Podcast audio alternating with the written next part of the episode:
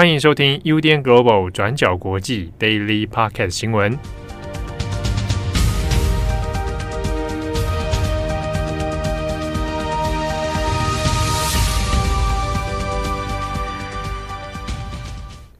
Hello，大家好，欢迎收听 UDN Global 转角国际 Daily Podcast 新闻。我是编辑七号，我是编辑会议。今天是二零二二年十一月十八号，星期五。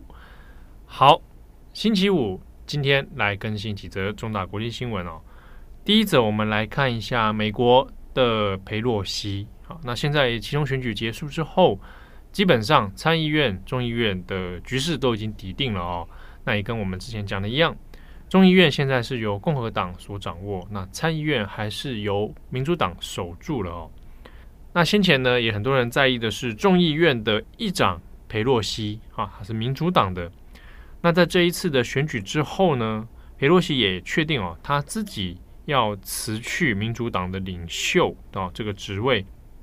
那虽然辞去了民主党领袖，可是他因为还是有当选众议员啊，那所以接下来他还是会在国会里面活跃哦，还是会以这个众议员的身份来继续完成他的任期。不过他现在的身份哦，就也不会再是这个众议院的女议长了。那接下来。最有可能的议长的人选呢？哦，那很有可能就是这个麦卡锡哦，Kevin McCarthy。那那还是下一次这个议长的一个最热门的人选哦。那我们看一下佩洛西在美国时间十七号的时候呢，那就有做了一个简短的演说哦，演说大概是十四分钟，那就表明了说他现在会辞去了民主党的领袖啊，然后呢，接下来会让民主党的党团。赶快来做一个新时代的交接哦。那在这个十四分钟的演说里面，那当然就是也细数了一下自己在这个国会里面的一些工作哦。那他现年已经是八十二岁了啊。那其实，在党团里面，他年纪算是偏大，加上拜登啊，哦，那所以先前其实有民主党党内呢，也有一些其他的议员们哦，这党内的同志其实对这个事情也是有一些维持啊，会认为说民主党。好像权力的核心还是比较多是老人啊，那是不是可以来赶快加速做世代的交接啊，世代的接替了？那尤其在裴洛西身上，过去几年当中，其实，在民主党内也有一些不同的声音哦。那特别是新世代的女性议员，啊，那比如说之前的这个 AOC 啊，哦等人，那其实跟裴洛西这样比较，我们相对比较说老派一点，啊。他的这个资历，他的背景关系可能比较老派一点的这个前辈来说呢，那就形成了一个世代冲突的问题啊。那这个在民主党内就曾经演变成了党内的一些风暴哦。那接下来佩洛西要在明年二零二三年一月的时候呢，那就会辞去这民主党领袖哦。那后续的新世代的交接会是由哪些人来接替，或者说？佩洛西他们的退去之后，那是不是民主党团里面啊、会加速世代交接哦？那这个还后续可以来继续观察。那在演说里面呢，佩洛西他也就也是表明了讲哦，就是他对这个民主党的党团是有信心的、哦。那接下来新一个世代的民主党的国会啊、哦，那现在正在迎接一个新的时刻啊。当然这样讲，其实因为二零二三到二零二四之间。啊，民主党算是小输为赢，哦，但是呢，也是蛮艰困的两年哦。所以接下来民主党内要如何应对这些挑战，哦，那可能要交棒给下一代来处理。好，不过虽然裴洛西这样子，那先前其实也有讲到，大家看到他先生之前在家中被遇到袭击这件事情哦，那有影响了其实裴洛西对于政治生涯的考量。那或许这件事情，呃，彼此的确是有一些关系哦。不过，裴洛西虽然现在退去这个民主党领袖，但是呢，因为众议员的身份还在，加上国会里面他其实还是有很多裴洛西的人马哦，所以他的影响力仍然是存在的。好，那以上是关于这一次裴洛西的一个相关进度。那下一则新闻，我们来看一下关于先前呢，最早是在二零一四年消失的马航，那后续。还有一些案件的调查。对，我们今天要来更新一下这个马航 MH17 的调查进度。在二零一四年，马航 MH 十七呢，在乌克兰的上空被飞弹击落。那经过这几年的调查，在十一月十七号星期四的时候，荷兰法院就有了最终的判决。那三名嫌犯谋杀罪成立，判处无期徒刑。那空难的调查终于有了一个结果。那我们稍微补充一下事件的背景，以及这三位嫌犯到底是谁。那在二零一四年七月十七号，也就是俄罗斯在三月占领克里米亚半岛的几个月之后，马航 MH 十七的班机就从荷兰阿姆斯特丹飞往吉隆坡。那在途中靠近乌克兰东部的领空的时候，就遭到了飞弹击落坠毁，那造成机上两百八十三位乘客，还有十五名机组成员全部罹难。那其中就包含一百九十六名的荷兰人，以及多位马来西亚、澳洲还有英国等等不同国籍的乘客。那空难的悲剧之后，荷兰就主导了国际联合调查团来做追查。那最后证实，MH17 呢是遭到遏制山毛櫸飞弹从乌东亲俄势力分子控制的地区发射出来。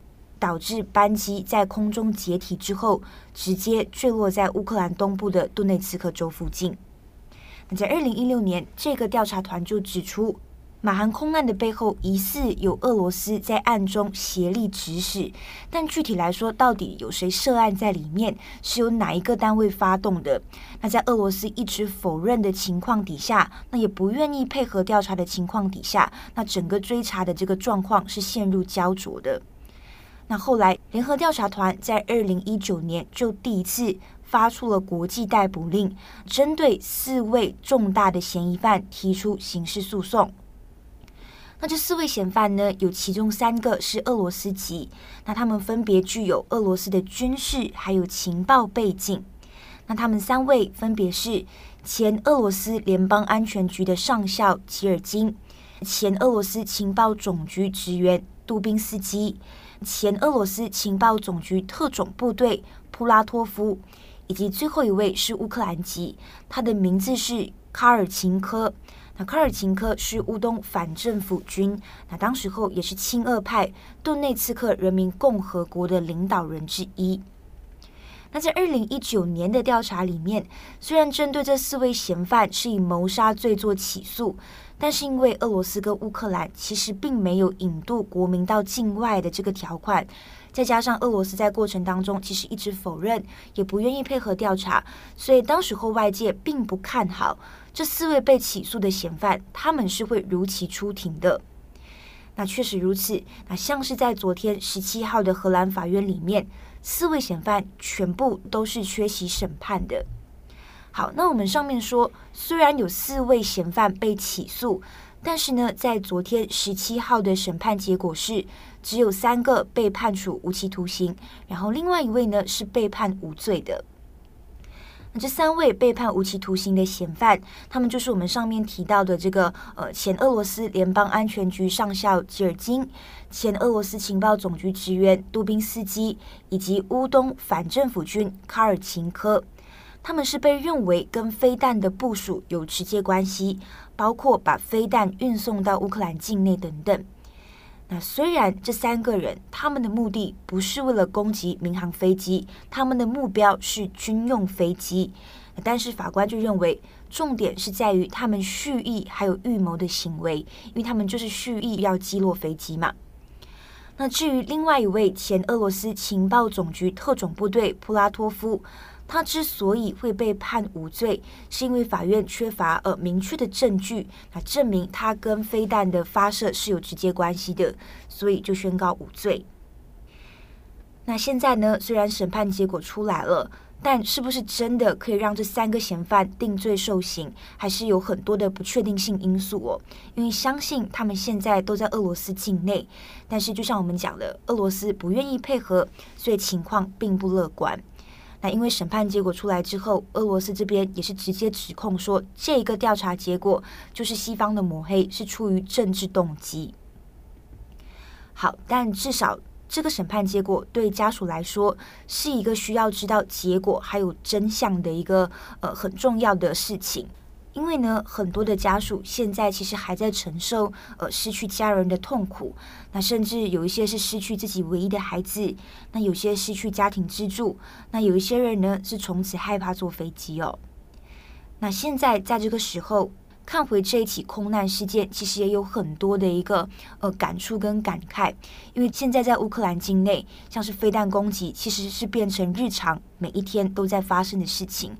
所以，我们看看报道，也可以发现说，这也让这些空难家属们内心也有一股声音，他们也会质疑说，如果八年前世界可以对俄罗斯采取更强硬的立场，或许。俄罗斯入侵乌克兰今天的这场悲剧，可能是可以避免的。好的，那以上是今天的 Daily Podcast 新闻。那这个礼拜重磅广播也要来登场了。这一拜呢，会是由慧仪来做一个专访。对，我专访了我的一个马来西亚朋友，那我会称他为那个重量级来宾，因为我要沾他的光。沾他的光啊！哇，这个是在发光的人吗？对啊，正在发光的人。反正明天呢，就是金马奖颁奖典礼嘛。呃，这个十九号，十一月十九号是金马奖。嗯，然后我的这位朋友呢，他是呃马来西亚人，然后他之后是到香港做独立导演。那他拍的第一部剧情长片《白日青春》就入围了金马奖的六项大奖。哇塞，《白日青春》啊！对，然后他本这导演的名字叫做 刘国瑞。我觉得刘国瑞是你朋友啊。对啊，然后他本人是入围两项，一个是呃最佳原著剧本跟最佳新导演。最佳新导演哎，对，哇哇哇，沾光对不对？对，有没有？可不可以有机会得奖？对啊，有机会得奖，我就会说这是我朋友，强者我朋友。对对对。然后，所以这一次是慧仪要来专访国瑞。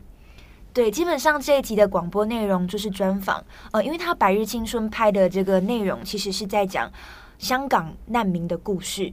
那难民呢，其实是聚焦在呃香港跟巴基斯坦，主要是里面的男主角黄秋生叫做陈百日，他是当时候从呃中国偷渡到香港，为了过上更好的生活。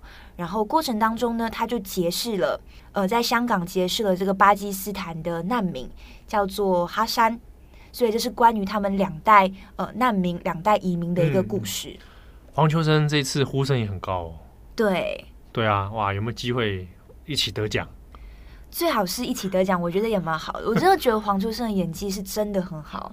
对啊，好，所以这个节目会在今天我们就会上线。对，是关于导演的专访，包括他的一些心路历程吧。嗯。我觉得作为一个新导演，上次也会问他说：“你第一次看到自己的就是剧情长片，就是完成了入围了，然后在戏院里面。”播放的时候，因为大家不是说你进到戏院里面就会有一种魔幻时刻，那个沉浸式的感受。对对对对对。哇，这个这个一定不一样，而且新导演也就只能入围这么一次啊。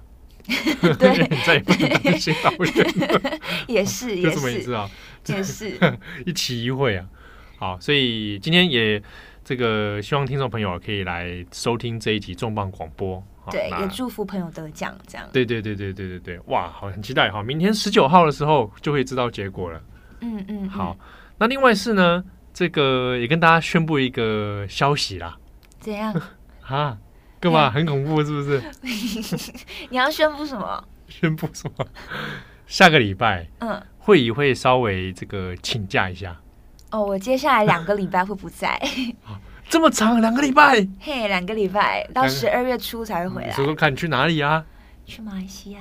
好，会要回马来西亚一趟。嗯嗯嗯。对，那这个算是算是这这算是什么行程？采访？对啦，算是采访行程。对对对哇！就是也是回去工作的一个行程。好好好，对啊，祝福我。对，祝福你，祝福你。刚刚前面还在讲马航的事情。哎，啊，呸呸呸！你看看，是不是呸呸呸？不是，好，所以接下来会有两个礼拜的时间，daily 上就会暂时听不到会议的声音。对，但是就是还是会如期更新啦，因为还有木仪跟七号啊。对，所以会会有两个礼拜长时间会听到我我跟木仪。好，很赞。慧仪的粉丝们就稍微忍耐一下。你不要一直到处说粉丝那边造谣。没有，那我造谣。我说听友，听友们，听友们，听友兼粉丝，好啊！如果如果如果你觉得慧仪说造谣，那你们要赶快来留言证明你的存在。没有没有没有没有没有，我们谦虚谦虚，安康快乐，好善良。好，那节目的最后，那也这个有听友啊，哦，昨天就有私讯来，就说到说这个，因为讲到梦境的事情，那害他昨天失眠。哦，真的、哦。哈，他说，因为他就他说他也梦到他自己什么变成一百岁，然后梦到自己的孙子这样子。哦，很酷哎，这个梦境。啊，就醒来了。好，那他就又想说，哎，如果再睡回去，啊，如果又做在同样的梦，那这到底算不算做梦呢？然后就陷入这样的思考，那于是他就失眠了，他就传讯息给我。这你的错啊？怎么会是我的错？好不好？失眠的时候，这真的是蛮痛苦的。哎，我昨天你讲到梦境，我今天早上也做了一个梦。你有看过 Friends 吗？Friends 看过，因为怎么样？不是，这蛮久的 Friends。不是，因为里面不是有一个角色 Monica，她不是有点洁癖吗？啊，那我对我的床是很有洁癖的一个。的一个的一个状况，那我这边就梦见，就是我在打扫我的房间，然后刚好我朋友就来帮忙我，就是一起擦我的床，然后他就用擦过地上的地板的抹布来擦我的床，那我在那个梦境里面就破口大骂，然后我醒来之后就觉得很荒谬。嗯嗯嗯嗯，哦，这个梦蛮也蛮有趣的。不是啊，我就心想说，原来我在梦境里面对床也是一个有洁癖的人。而且梦就是自己人格的展现。那你是第一次梦见清洁相关的这个梦吗？诶，清洁好像是第一次。第一次哦，所以你对床的洁癖这算是第一次出现的主题。嗯，你不用这么认真的，就是、哦、我很认真哎，也但就是一个一个荒谬的梦境，我只是觉得很好笑而已。哦，哦，哦，这样子是不是？哦，对啊。啊，以后你可以把它记下来，慢慢记啊。那你前阵我我有告诉你，我前阵又梦见郑红吗？你对他那是爱啦。我梦见他跟我说他要去北京做新闻，我就吓醒。为什么是吓醒呢？我有，梦中说你什么？你怎么去北京？怎么会呢？你会被抓起来？我以为下一句可能是要说，那可不可以就是也帮转角 带我一起走？对，没有啦，不是啊，我就吓醒了啊！我就传讯息给他说，哎、欸，我梦到你说要去北京做新闻。然后他说什么？他说我要去《环球时报》，他要当下一代胡总啊，当主编 张总，张总，你就看 Twitter 上面就看到那个。微博，微博张总，对，老张，天哪，老张说，能看吗？这。好，OK，感谢大家的收听，祝福你有美好的周末。我是编辑七号，我是编辑慧仪，我们下次见喽，拜拜，拜拜。感谢你的收听。如果想知道更多资讯，请上网搜寻 UDN Global 转角国际。